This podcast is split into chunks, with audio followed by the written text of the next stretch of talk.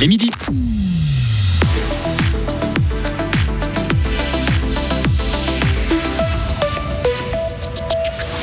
Fribourg se rêve en capitale olympique du hockey sur glace. Suisse olympique donne en tout cas à la cité des Theringen le droit de rêver. Le palais fédéral tente de trouver un compromis pour protéger les enfants des pubs sur le tabac.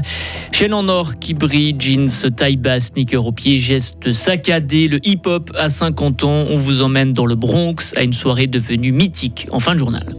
Météo de demain, jeudi prochain, au moins soleil de plomb et chaleur écrasante avec parfois plus de 35 degrés. Vincent 12, bonjour. Bonjour à toutes et à tous. Fribourg, capitale olympique du hockey sur glace. Ce fantasme des supporters de hockey sur glace pourrait se réaliser. Suisse Olympique étudie actuellement la possibilité d'organiser des Jeux olympiques d'hiver en Suisse en 2030, 34 ou 38. L'idée, utiliser les infrastructures qui accueilleront différents championnats du monde ou d'Europe ces prochaines années. Et ça tombe bien parce que Fribourg accueille les championnats du monde de hockey en 2026. Romain Collot, conseiller d'État en charge des sports ce serait quelque chose d'exceptionnel, surtout pour une ville de la taille de Fribourg. Hein. Je pense qu'il n'y a pas beaucoup de villes de cette taille qui ont pu accueillir des joutes de cette ampleur, même les championnats du monde. Hein. On est la plus petite ville à organiser, à être haute des championnats du monde de hockey, donc ça montre bien que Fribourg peut organiser des manifestations d'ampleur. Euh, après, c'est clair qu'en termes de visibilité, c'est quelque chose qui est extraordinaire, et puis euh, surtout, on aura cette expérience des championnats du monde qui nous permettra d'être déjà euh, on va dire, au point par rapport à, la sécurité, par rapport à l'aspect euh, sportif euh, et de pouvoir justement euh, réaliser ces, ces Jeux olympiques de manière assez efficiente. Les résultats de l'étude de faisabilité seront rendus publics d'ici au mois d'octobre devoir présenter un certificat Covid pour pouvoir suivre les cours à l'université ou dans une autre école. Cette mesure prise par le canton de Fribourg en 2021 était disproportionnée et anticonstitutionnelle. C'est ce que confirme aujourd'hui le tribunal fédéral. Le canton de Fribourg avait demandé une révision de cet arrêt, une demande donc rejetée aujourd'hui par les juges de Montrepos. Quelles marges se font euh, COP et Migros sur les pommes de terre, les poireaux, les betteraves ou les pommes? Et cette question est une des revendications d'Unitaire.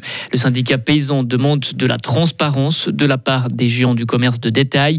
Il lance aujourd'hui une campagne à Berne avec ce slogan Les paysans et les paysannes se font rouler dans la farine. Rouler dans la farine, donc notamment par COP et Migros. Unitaire dénonce les marges absurdes que se mettent les deux groupes dans la poche.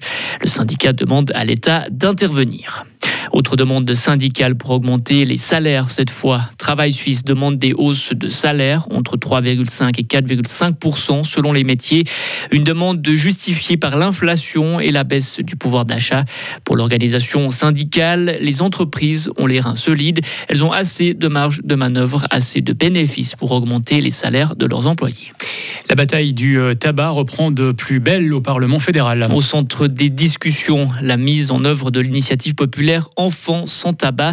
Le texte, adopté l'année passée, est censé interdire la publicité qui vise les jeunes.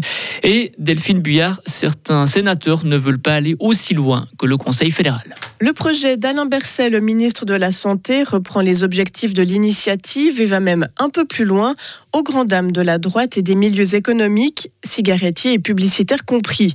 Mais pour la Commission de la santé du Conseil des États, principalement à droite, pas question de bannir la publicité dans les journaux si les publications s'adressent principalement aux adultes. Pas question non plus d'interdire les parrainages de manifestations par les cigarettiers si la publicité ne peut pas être vue par des mineurs. Souvent, les majorités ne se sont jouées qu'à quelques voix hier en commission. Les porteurs de l'initiative, que sont les milieux de la santé et de la prévention ainsi que la gauche, estiment que la commission ne respecte pas la volonté populaire. Ils fustigent des élus qui, avec des compromis boiteux, font passer les intérêts du lobby du tabac avant la protection de la jeunesse. Autant dire que les débats en homme s'annoncent houleux. Le Conseil des États se penchera sur ce dossier en septembre lors de la session d'automne. Du tabac, on passe à l'alcool avec une application pour téléphone qui limite la consommation d'alcool chez les jeunes. Elle a été lancée par le CHUV à Lausanne et ça fonctionne. Une étude publiée aujourd'hui dans le British Medical Journal démontre son efficacité. L'application est gratuite. Elle s'appelle Smart avec deux A. Son fonctionnement, elle évalue la consommation des, des utilisations et leur signal si elle présente des risques pour la santé. Jay-Z, Lil Nas X ou encore Kid Cudi, ces artistes sont euh, tous des légendes du hip-hop. Le mouvement fêtait vendredi passé ses 50 ans, l'occasion de nous replonger au début de l'ère mythique de ce genre.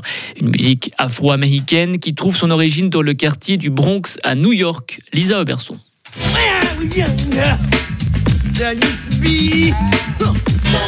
Cette musique, c'est celle de DJ Cool Herc.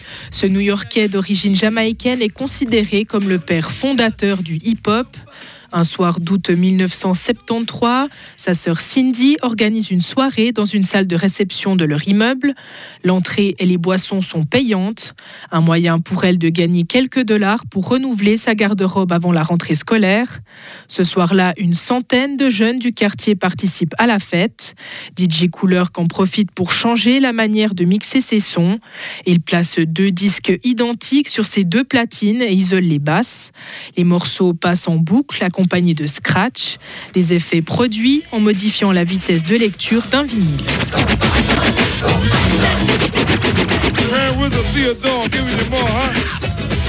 Cette méthode deviendra une référence dans le style et cette histoire est devenue le mythe fondateur de la culture hip-hop. La réalité est bien sûr plus complexe et l'origine précise du hip-hop reste aujourd'hui encore débattue. Et dans le hip-hop, il y a la musique bien sûr, mais pas que. Le graffiti, le breakdance et le beatbox en font aussi partie. Retrouvez toute l'info sur frappe et frappe.ch.